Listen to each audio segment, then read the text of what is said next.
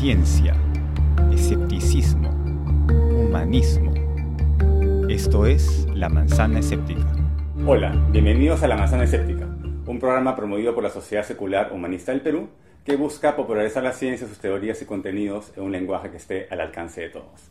En esta ocasión estamos en Nueva York, en una entrevista bastante interesante para explorar los orígenes del humanismo secular y también entender a qué se refiere este concepto tan amplio eh, que intentamos promover en la sociedad secular humanista del Perú. So now we have uh, Jonathan Engel, that is the former president of the Human Secular Society at New York City, and he's going to explain uh, the origin of the word or uh, the different meanings and uh, what do secular humanists do in actual life. So Jonathan Engel holds a bachelor degree in history for University of Buffalo and a Juris Doctoral degree for Hofstra University School of Law. He has over 20 years of experience as a practicing attorney and has also worked as a consultant to non-profit corporations, particularly in the areas of health, mental health, substance abuse treatment, and supportive housing for homeless. He is currently the president of the Secular Humanistic Society of New York. So, Jonathan, welcome to the program. Thank you very much. Glad to be here. Maybe we can start with the main concept. No? Um, what is secular humanism? How can you explain uh, that concept? Well, first of all, it's secular. So, we don't uh, ascribe to any particular religion, or most secular humanists don't uh, really ascribe to or belong to any religions at all. Um, and we do not, generally speaking, believe in the supernatural at all. Um, I like to say that when people say, well, do you believe in God? I say, I don't believe in gods because there's many of them. Mm-hmm. You know, there's, there are many people worship all sorts of different gods, and uh, people have other supernatural beliefs as well. And that's not what secular humanism is all about. No, uh, to which God are you referring? No, when they ask you this question, no, do you believe in God? No? Yes. Oh, yes. It's it's you know, and then I would my response is I don't believe in gods mm-hmm. because you know you don't either. You know, it's it's interesting. Um, you know, Professor Richard Dawkins has said talked about how most people are atheists about every god but their own. So I said, well, secular humanists, we just take it. Secular people, we just take that belief one God further. Mm-hmm. So, you know, so we so there's that aspect of secular humanism, but there's also a belief in the importance and value of every human being. So, I mean, that's the, the humanism kind of element of it. The, the importance, the value of every human being on the planet, that we should be, human, uh, uh, you know, when people sometimes ask me, again, if you're not a religious person, you know, what is the uh, purpose of your life? And this is, to me, a simple question that I answer by saying, my purpose is, I feel, is to, for my time here on earth, whatever that may be, is to make myself a better person and to make the world a better place as much as I can possibly do it in, you know, in my own small little ways. Another really important aspect of humanism, of secular humanism, is that we don't believe in dogma. We don't believe that, well, this is what I believe, and therefore whatever the evidence shows doesn't matter. Um, I believe in, uh, you know, in science and, and research, and this is, these are the things, even when these things sometimes feel counterintuitive, they feel like, geez, is that really right? Is, could that really be the truth? They said, well, let's look at it and examine it from a scientific standpoint carefully. And there are times when, yes, uh, things that don't feel quite like they are true, uh, the research and the science tells us that it's true. So I think that's another important aspect of secular humanism, not letting dogma, whether it's religious dogma or any other kind of dogma, get in the way of, um, of, our pur- of our purpose of trying to make life better for everyone on the planet, essentially. So, secular humanism is based on science and philosophy, yes. uh, but uh, it's not an ideology. An ideology may be similar to religion, but not dogmatic. No, it's not dogmatic, and it's and it's not really, in my view, that similar to religion. um, because there's no set of beliefs, you know, and it's always changing. Uh, there's no set of actual beliefs that, okay, this is what we hold dear. I mean, in, in the sense of um, outcomes. We have beliefs in terms of the process. So the process would say you do research. The process says you look at the science and what it tells you, that's what it tells you. And sometimes the science will tell you things that were not your preconceived notion. And if you're a secular humanist, you're going to say, listen, if they've proven it to me scientifically, that's what I believe in. You know, there was a, um, a debate a, a year or two ago uh, in this country. Um, Bill Nye, a, a, a, scientist named Bill Nye, mm-hmm. who made he became famous many years ago doing science shows for kids. Mm-hmm. He was Bill Nye the Science Guy. And he had a debate against a guy named Ken Ham. Mm-hmm. Now, Ken Ham is um, the, the director of something called Answers in Genesis. He's the, the kind of person who wants to say that our religion, we're doing science when we do our religion. And to me, that interview came down to, that debate came down to one question. The moderator asked both of them, what would it get you, what would it take for you to change your mind? And Bill Nye replied, evidence. Ken Ham replied, I would never change my mind under any circumstances. They were really debating evolution. Yeah, that, that's an, an amazing uh, yeah. Uh, debate. And, and, that, and, it just shows you, yeah. and it shows you that whatever Ken Ham is doing, it's not science. Mm. Because that's exactly right. I mean, listen, we have to be open. Even, you know, me, I'm not a believer in a, in a deity, in a, in a God that controls life and things like that, and that you can pray to and will answer prayers and things like that. I don't believe it. But I have to say, if someone could bring me evidence, convincing evidence that that was true, then I would have to believe it. Um, because that's, you know, because even though that's against my current beliefs, science is not static. You know, there are plenty of times when science changes things. Oh, we've found out this. We used to believe this, but our research shows now, and we've you know developed advanced techniques and advanced ways uh, to look at things scientifically. We see that we were wrong about that, and so you know, okay, well, I believe that for a long time. You have to be open. And, in terms of lots of things, social science as well. You have to be open to, I could be wrong about this, and but if you're going to if you're going to show me wrong, you're going to have to prove it to me. It's I'm not going to take your word for it, and you can bring me all the books that were written thousands of years ago that you want, but I no if if it's not proof. Um, then I'm not going to believe it. But uh, sometimes evidence is a bit fuzzy, no? or, or sometimes uh, it could be interpreted. For example, oh, sure. uh, the ideas of human rights no? right. Uh, are not evidence based. You know? Uh, we don't have to be happier or we don't have to flourish by evidence. By evidence, maybe uh, we should live like primates. Uh, well, we are primates, no? Right. but um, uh, so how how can you derive some things? For example, uh, gay marriage or supporting the legalization of drugs, for right. example, or euthanasia. How can you derive that from scientific evidence? Well, you, you, you can look, research, social science research can tell us which things are working for people. Um, uh, the, the, the things you uh, just mentioned, like, you know, um, uh, drug treatment, for example.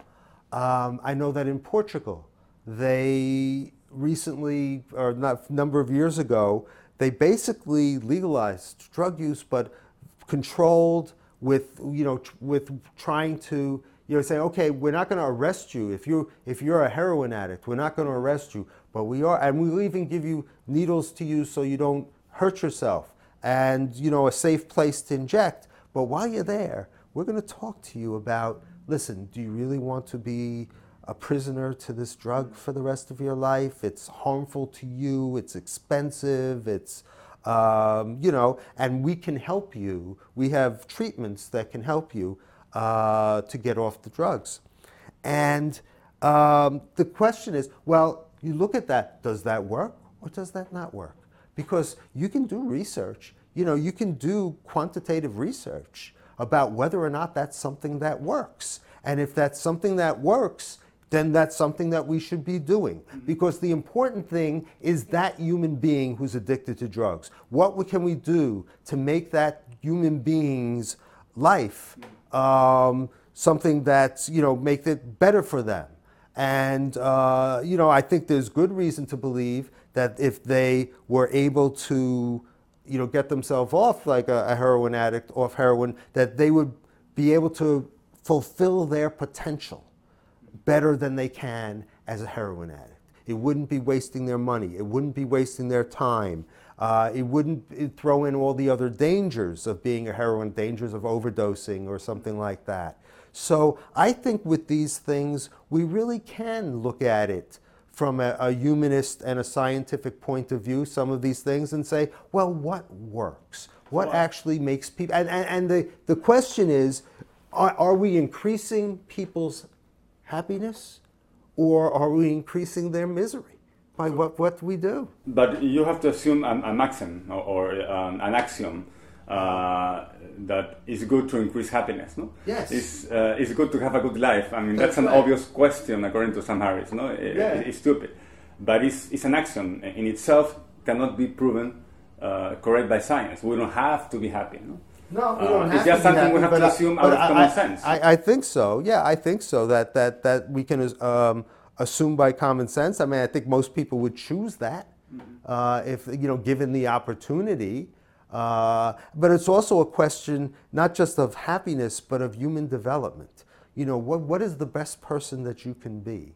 You know, if, if there's a if there's a kid living in a in a place where schooling isn't available, you know, it's a wasting of that human development, which is bad for society as a whole, because you're taking that potential brain power and saying we're not going to utilize it to advance our civilization. And it's obviously bad for the person as well, for the child as well, who never gets to uh, achieve and to, and to contribute to society in a way that they maybe or probably are very capable of doing. So reaching human potential as a, as, a, as a species, as a human species, but also for each individual person, I think is an important aspect of humanism. And going back to the problem of addiction, you work as an attorney. And do you think that uh, addicts uh, should be considered criminals or just patients? No? Patients. Um, again, for several reasons. First of all, I think that's more humane, but I also think that works better. You know, you also ha- you have to think about again, always come back to that practical aspect of what works. And I think that if you treat people like criminals, you will drive them underground. The point is, Yeah. you have a person who, say, is, is addicted to a substance, um, whether again it's alcohol or cocaine or heroin or whatever it may be, um, you need to um, think about what you know what is going to work best uh, for that person, and um, and and and I think that you also have to think about what what is you know how is it better for for again that individual and society as a whole. So we need uh, to rethink uh, the uh, prison system in Oh, America. yes, that, that is a private one and it's increasing. Maybe we need more hospitals, and, and Yeah. many of these uh, criminals should be reading hospitals. Yes, absolutely. At some point, I, I remember reading some statistics. Uh, the people in jail, half of them were in jail only for possession of cannabis. No? Right. You know, it's maybe a waste of time, no? Yeah, a waste oh, of it- it resources. is. It's a waste of time. It's a waste of resources. But you know, and in this country, it's it's it's uh, it's become very uh, fragmented because there are states in which cannabis is completely legal in this country now, and there are states in which it isn't. So you can go in one state, you, you commit the same, you know, uh, you do the same thing, you know, you know, you, you, you possess and smoke cannabis. In some states in this country, you know, you'll go to jail for it. In some states, it's perfectly legal. Uh, so it's, it's, but I do think the criminalization, what happens also is that it drives people underground. You know, you can't get people into treatment, or it's difficult to get people into treatment if they're worried that their contact with the authorities is going to be treated as a criminal matter. So, you know, say, oh, well, you know, there's, you know, uh, a a government is, has some sort of program that maybe you can go to or whatever um, that might help you. I said, well, wait a minute. You know, if it's if they if if if drug use is, and, and drug abuse is treated as a criminal as a criminal matter, um, that's going to be a problem because people are going to be saying, I'm not going to, forget it, I'm not going there. Forget it, I'm not going to that program, I'm not going to, they may arrest me. But on the other hand, if it's a matter of, listen, you need help. And I think there's a certain punitive mindset, you know, that, well, why should we, you know, uh, you know, be nice to these people who have been breaking the law and doing things wrong? And it's like, you know, they're human beings. And it'll be better for them and better for society if we do that. I, I once worked in a program that was in schools that was about um, behavior for students, how to get better behavior for students. And the traditional method is punishment. You know, they do something bad, punish them. Consequences, punishment, consequences. And the program that I was working on tried to look at it from a different way, rewarding good behavior as opposed to punishing bad behavior. And I can't tell you, there were a lot of teachers who said to me, well, why should we reward somebody for just for doing what they're supposed to do anyway? Mm. And the answer, of course, is because you want them to do it again. And, and again and again and again. Um, and that's what your goal is, right? Isn't that what your goal is? Well behaved students? Mm.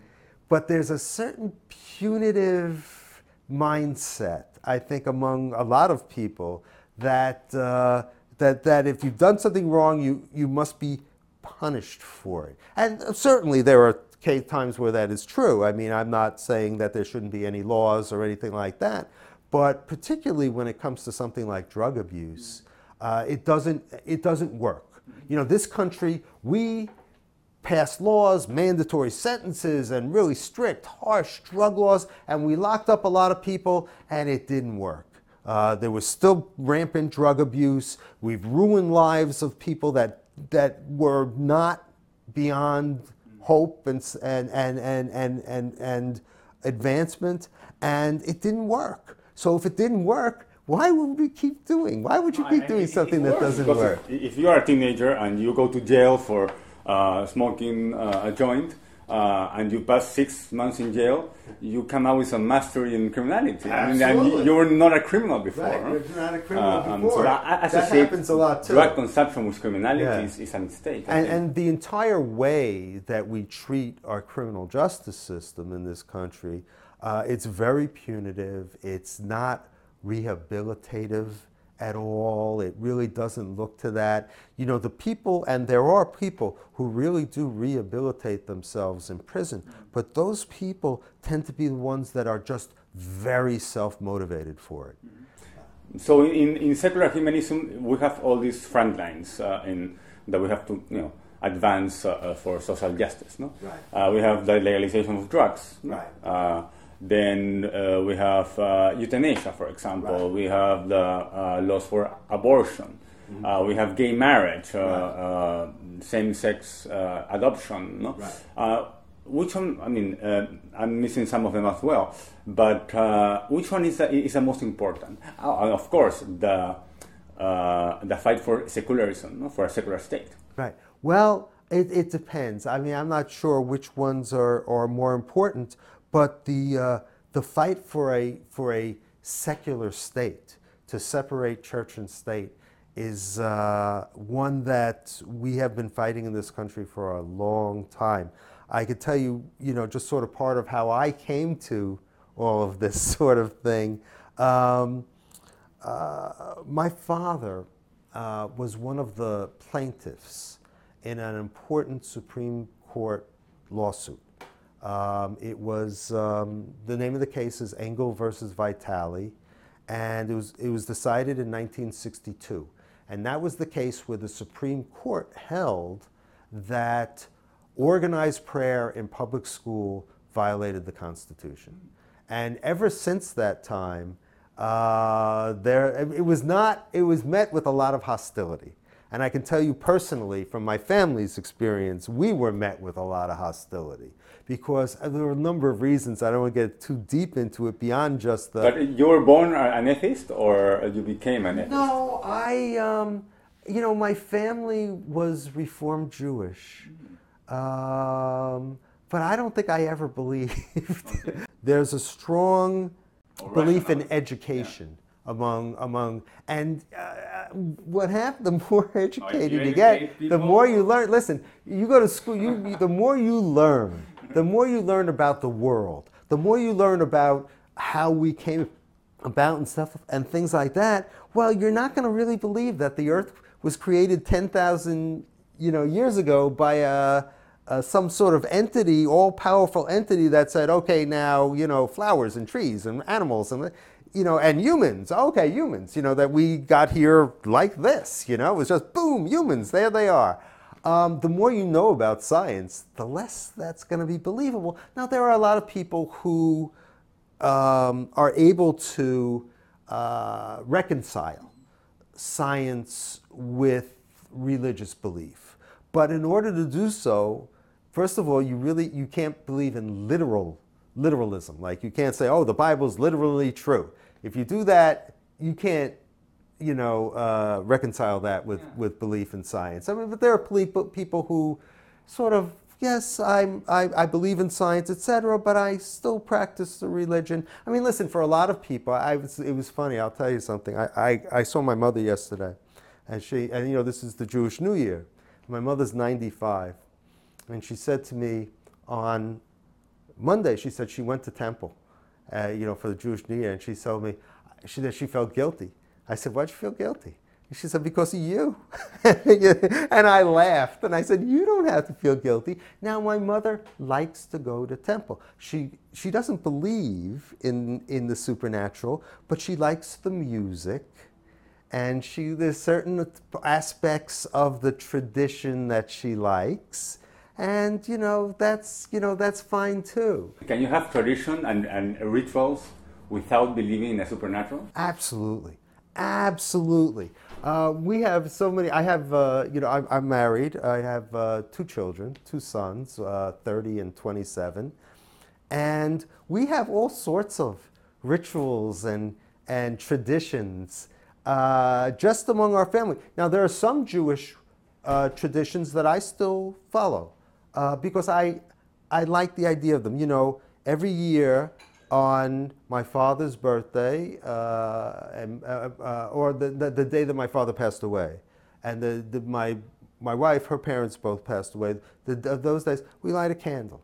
And so we think of them a little bit. And I think that's kind of nice. It's got nothing to do with, I don't think, I mean, my father is still a part of me, but you know, he doesn't speak directly to me. I mean, you know, I understand that he speaks to me through our interactions through the years. So, how do you develop an interest in secular humanism? Or it was first just atheism?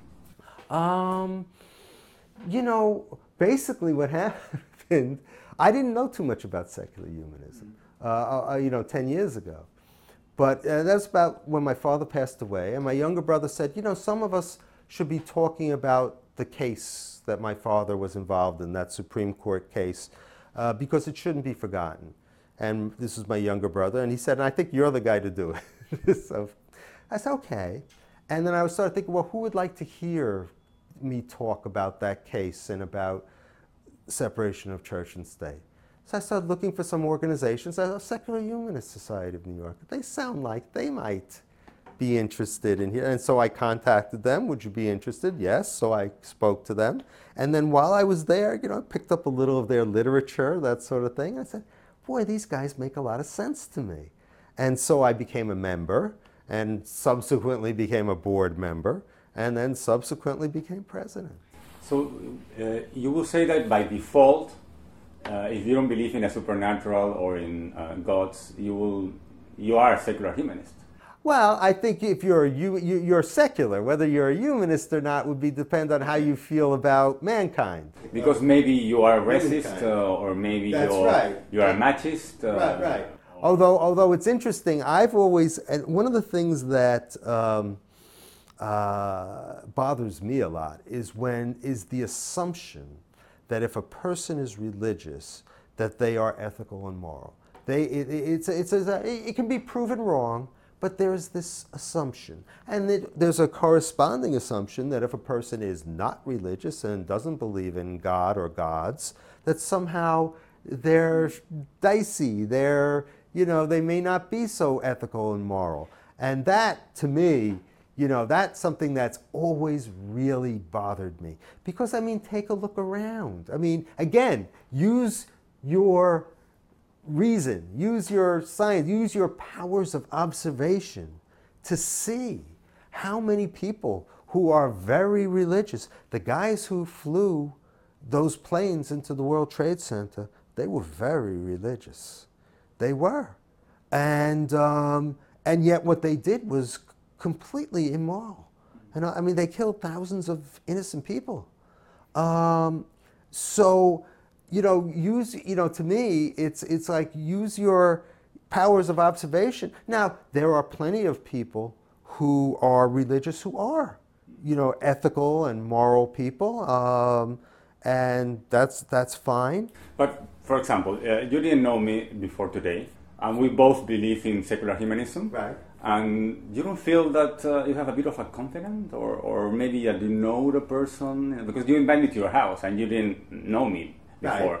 Right. And because I'm secular humanist, maybe if I were a religious no, person, I, not uh, necessarily, no? not necessarily. I just, um, I don't know. We're hospitable people, okay. and I and I, I like the idea of meeting somebody new. It's meeting somebody from somewhere else. Uh, my father, when he, you know, when I was a kid, he traveled all over the world. Uh, he was a salesman and traveled all over the world selling textiles is you know what he what he did. And i always found it kind of interesting. I find it fascinating. I mean that's one of the things and i wish more people recognize this that's great about this country. We're all from somewhere else. You know eh, eh, eh, unless you're a native american unless you're an indigenous person uh, we're all from somewhere else, and it's so interesting. And, and people who fear someone from somewhere else, I don't understand it. People from somewhere else, they bring different ideas, they bring different cultural things, music and and and food and all sorts of things like that. This is wonderful. That's why New York is so great. You know, because you can go to this neighborhood and, and you get, oh, well, how interesting. They, they do this or they do that or they're, or their, what their customs are, or what their food is, or what their traditional dress might be. Um, I find all of that to be fascinating, and I think that you know that's one of the that's a lifeblood of, of the United States of America. That's what makes us great. Is that you don't have to be anything in particular. You come here. I mean, this is the ideal, and frequently Americans don't live up to this ideal. Mm-hmm. And right now, we are in a time when we're really not living up to this ideal, and it's it's it's, it's very painful to me because that's it. You come here and, and I'll, I'll tell you what, George Washington, uh, you know, first president of the United States, in 1790, he wrote a letter to a very small Jewish congregation in Newport, Rhode Island.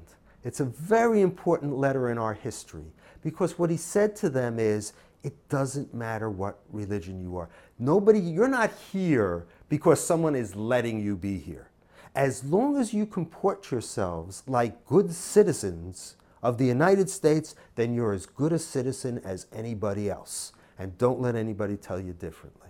And that's what George Washington said. And that to me is something that's so important about what America is about. It's about that you come here as long as you're willing to comport yourself like a, like a good citizen and a good person, that hey, you're one of us. And if you've got something to contribute, that's great. So many immigrants have. My father was an immigrant to this country. My father was born in Canada. Um, if you bring something to this country that's a positive thing, hey, come on in. We want you. Yeah, I think that uh, this idea should uh, prevail, no? that to be American is a way of thinking. No? That's right. It's not a race. Uh, No. It's no, uh, and it's an integration of all these cultures. No? Right. Well, how uh, how can we uh, follow you? and, uh, um, Oh. how, how can you how as a Peruvian Yeah. uh, advance secular humanism in South America? Uh, Uh, You know, it's it's never easy, but I'll tell you something that I think is important in order to do this. It's something that I'm doing, I do myself. And it can be a little tricky at times, but you know, use a little diplomacy. And that is to be open about who you are. You know, to be open about about who you are. Um, I was at a little gathering party for some people that we know, and, and there was a bunch of people there that I had never met. And uh, someone asked me what I, you know, what do you do? You know, people ask, and I said, I'm president of the Secular Humanist Society. What's that? And I explained it. And there was a woman who was obviously very um, sort of put off by this. Oh, you know, you're one of those people who don't believe in God and things like that. I said, yeah. But, you know, we chatted through the evening and, um, you know, not about, you know, contentious issues, just about other things. And I think by the time the end of the evening, I'd like to think, but I do think, that she thought, you know, this is a pretty good guy. You know, he's okay. He's a good guy. well, that's why the Bible says that the, Yeah. the devil is charming. Right, right. the- yeah, well, being open and saying, because you know what, I, I, I liken it to uh, in this country the um, gay rights movement in some ways. Because, you know, it was, you know, you could hold anti homosexual views. But then, you know, you, there's a guy who lives in your building or something like that, or a next door neighbor who's a very nice person. And you know them, you know, like neighbors know each other. Like, oh, I'll, you know, you need me to help you, you know, water your plants while you'll be away, or take care of your cat, or something like that, or, you know, and, and just just waving hi in the morning and things like that. But when that person is say is is gay, that person become openly gay, it's like, boy, it's it's harder to hate him. It's harder to think negative things about him once you know them. And I think that's one of the things to be accepted as secularists and yet good members of our community and, and entitled to a voice in, uh, in our community. We also do things like, you know, we've held like coat drive in the wintertime to get people to volunteer to give, you know, either lightly used or new winter coats to people, you know, to a, so that they can be distributed to people who otherwise wouldn't have. Um, because that type of thing, that type of community service has frequently been identified with the religious organizations, which is, you know, that's, that's more power to them, you know, to do Some something people- good. Yeah, some people think that it's kind of more sincere to be secular and donate because you are not expecting That's uh, right. heaven in return. That's a good point, And, yes. and then you're absolutely sincere. Yes. But it's not absolutely true because there's also a personal pleasure on being an altruist. no? Yeah, oh yeah, oh yeah. I, my atheism, in a lot of ways, was that in college I studied uh, 20th century European history uh, and I studied the Holocaust. And once I looked at that and said, looked at the horrors of World War II, there is no making excuses for this. You know, there is no, it's, uh, I don't have the exact wording in my head, I, I should, uh, but the philosopher Epicurus, who says something along the lines of, well, if God can uh, prevent evil but won't, then God's malevolent. If God uh, w- would like to prevent evil but can't, well, then in what sense is that a God? It's not, not the God that, that, that, you know. That, so um, I, I, I, did that sort of thing when looking at the Holocaust, uh, and not just the Holocaust, but World War II in general. And what do you think about the Holocaust deniers? That uh, they're convinced that this never happened.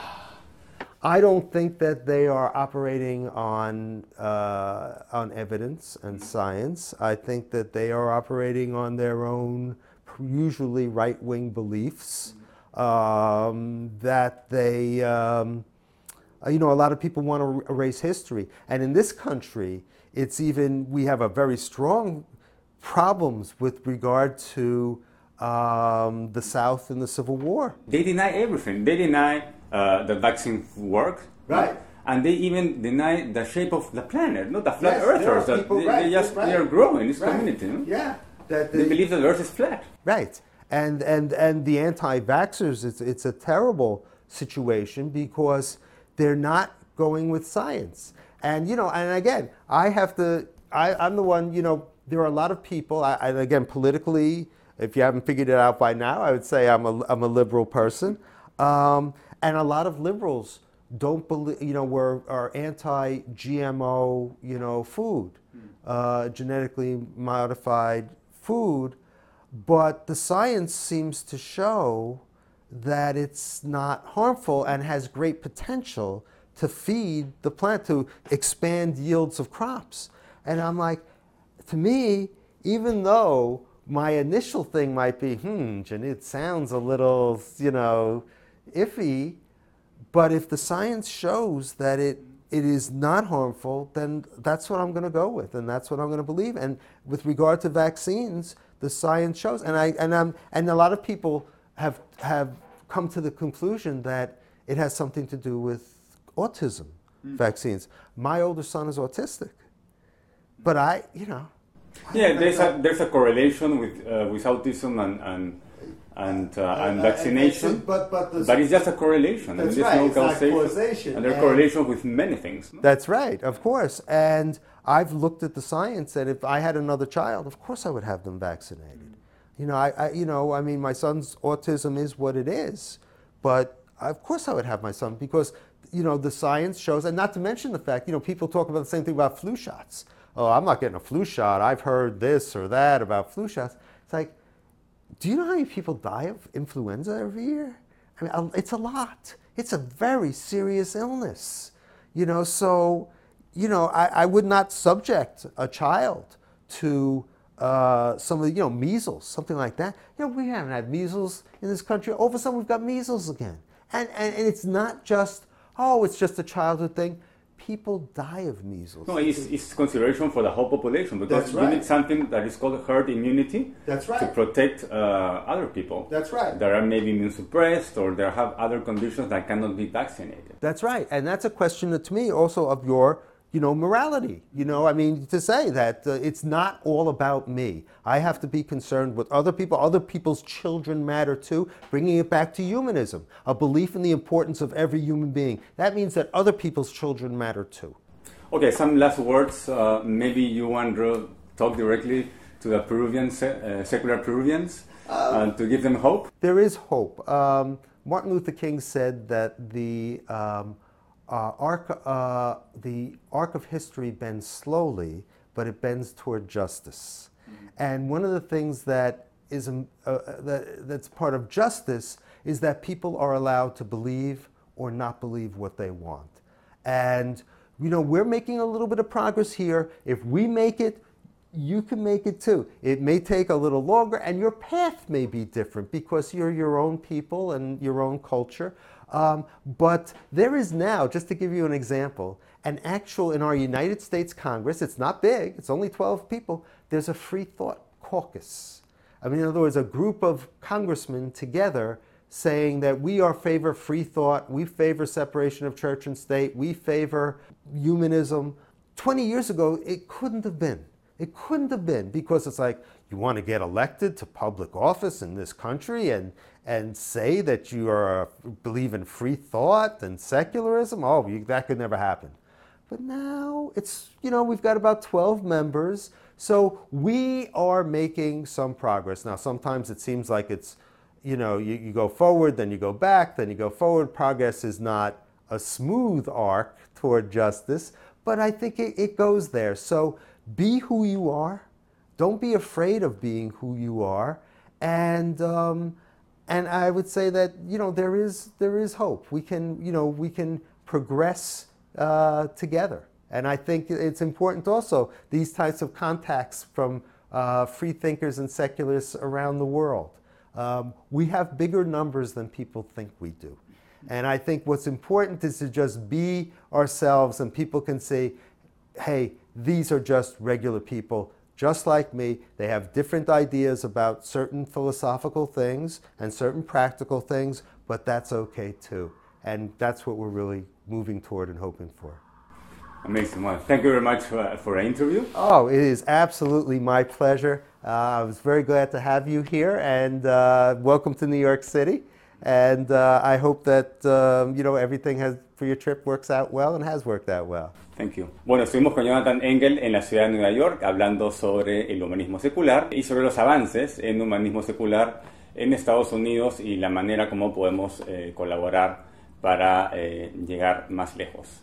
Mi nombre es Víctor García Belaunde, esta fue una edición más de La Manzana Escéptica.